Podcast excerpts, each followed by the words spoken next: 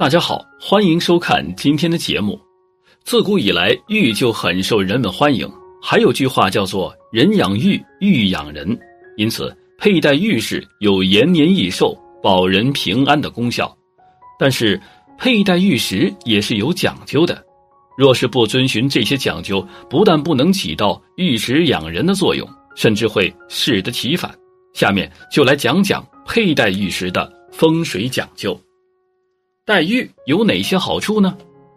我国自古以来就有玉石之国的美名，古人视玉如宝，作为珍饰佩用。古医书称玉乃石之美者，味甘性平无毒，并称玉是人体蓄养元气最充沛的物质，认为吮含玉石，借助唾液与其协同作用，生津止渴，除胃中之热，平泛闷之所，滋心肺。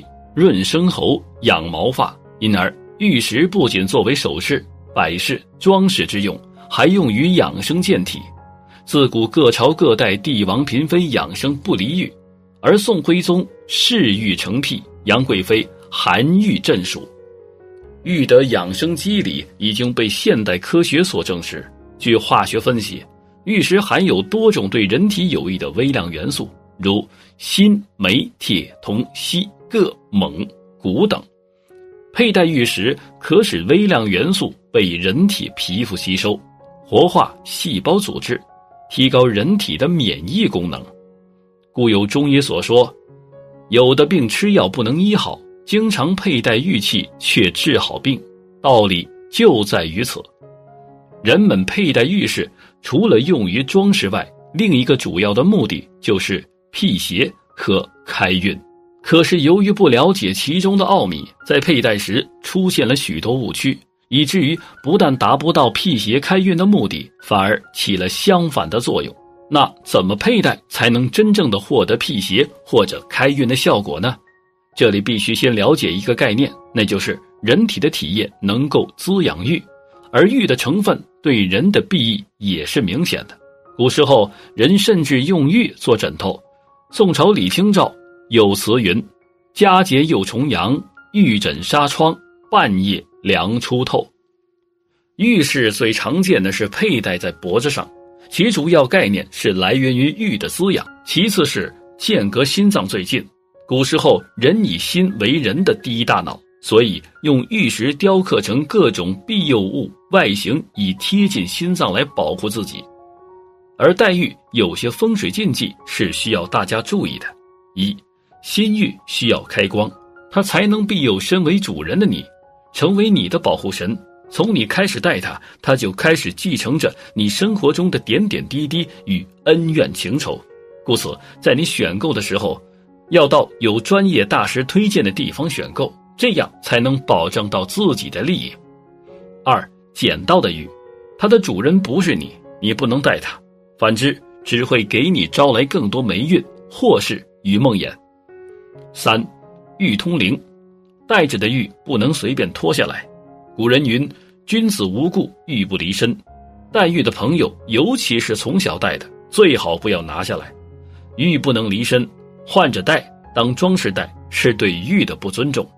有些人追求新鲜与美，因此频繁的改变玉饰。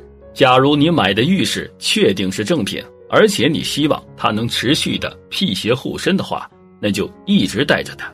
尤其是佛像、观音像和生肖像等，戴得越久就越有灵性。因此，频繁改变你的玉饰是一种极度愚蠢的方法。朝三暮四的人固然有追求，但却进入了不成的范畴。人生观也是属于不坚定之列。若是频繁更换，不如不要佩戴。四，带血的玉，不要戴它。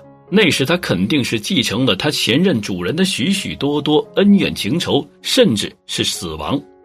五，如果玉碎了，是帮你挡了灾难，要用红布把它包裹起来，然后找一个地方埋了。如果家里有鱼缸，就丢鱼缸里，水过之灾抵消血光之灾。六，玉是善良的，是天使般纯洁的，遇到做善事的主人，他会保护他。如果遇到恶人主人的话，玉是会给他惩罚，给他降祸事的。所以戴玉千万不要去做违背伦理道德的事情。七，男戴观音，女戴佛，这个是自古以来的说法，有着一定根据，不能混乱乱戴。八，不可双戴，玉项链、玉戒指之类的不可以一起戴。九，不要让别人摸。十，不可随意乱放，那是对玉的不尊重。十一，不可用黑绳系之，一般用红绳系。十二。闲暇时间反复抚摸玉，更会给自己带来富贵。十三，玉和人在一起要看缘分的，有缘玉就养人，无缘人就有灾。十四，最好不要戴古玉，特别是玉上有血沁的。玉是有记忆的，它上面可能记载着许多恩仇。有的人就是戴上古玉后开始生病，甚至会有梦魇。所以说，古玉一般不佩戴，这是规矩。戴古玉出现各种异常情况的事情太多了。十五，不可佩戴假冒伪劣的玉货。真正的玉佩戴得越久，会越光亮，也会越有益于身心。而假玉是经过人工加工过的，并且有化学处理，长期佩戴人身上是百害无一利。另外，假玉对人的磁场没有任何的必有作用。十六，要选择适合自己的玉。真正的好玉对人体都有裨益，但追求辟邪护身和开运却很有讲究。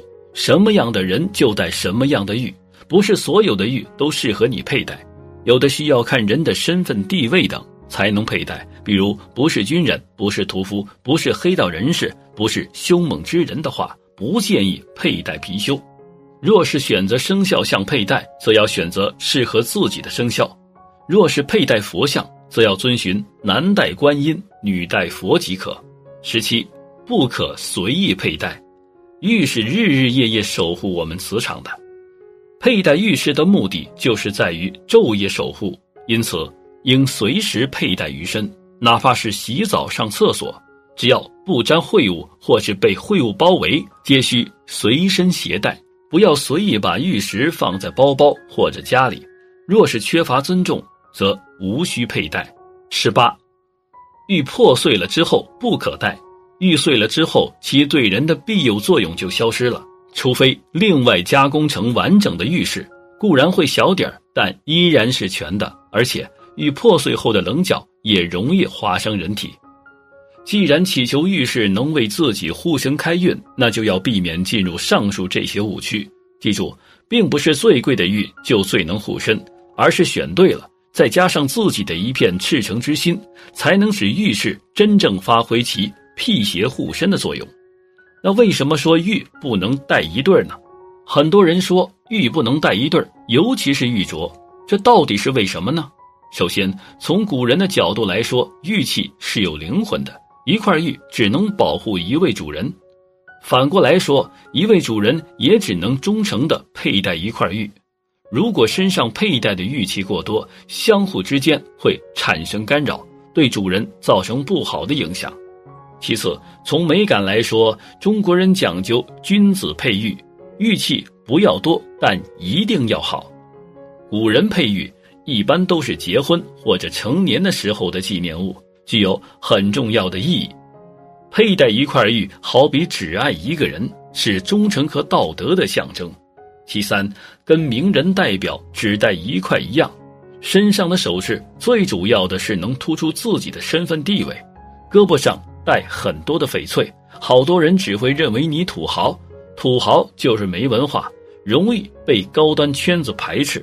那些成功的名人，比如刘晓庆，都是一块翡翠就足够抢镜。注意，同一个身体位置。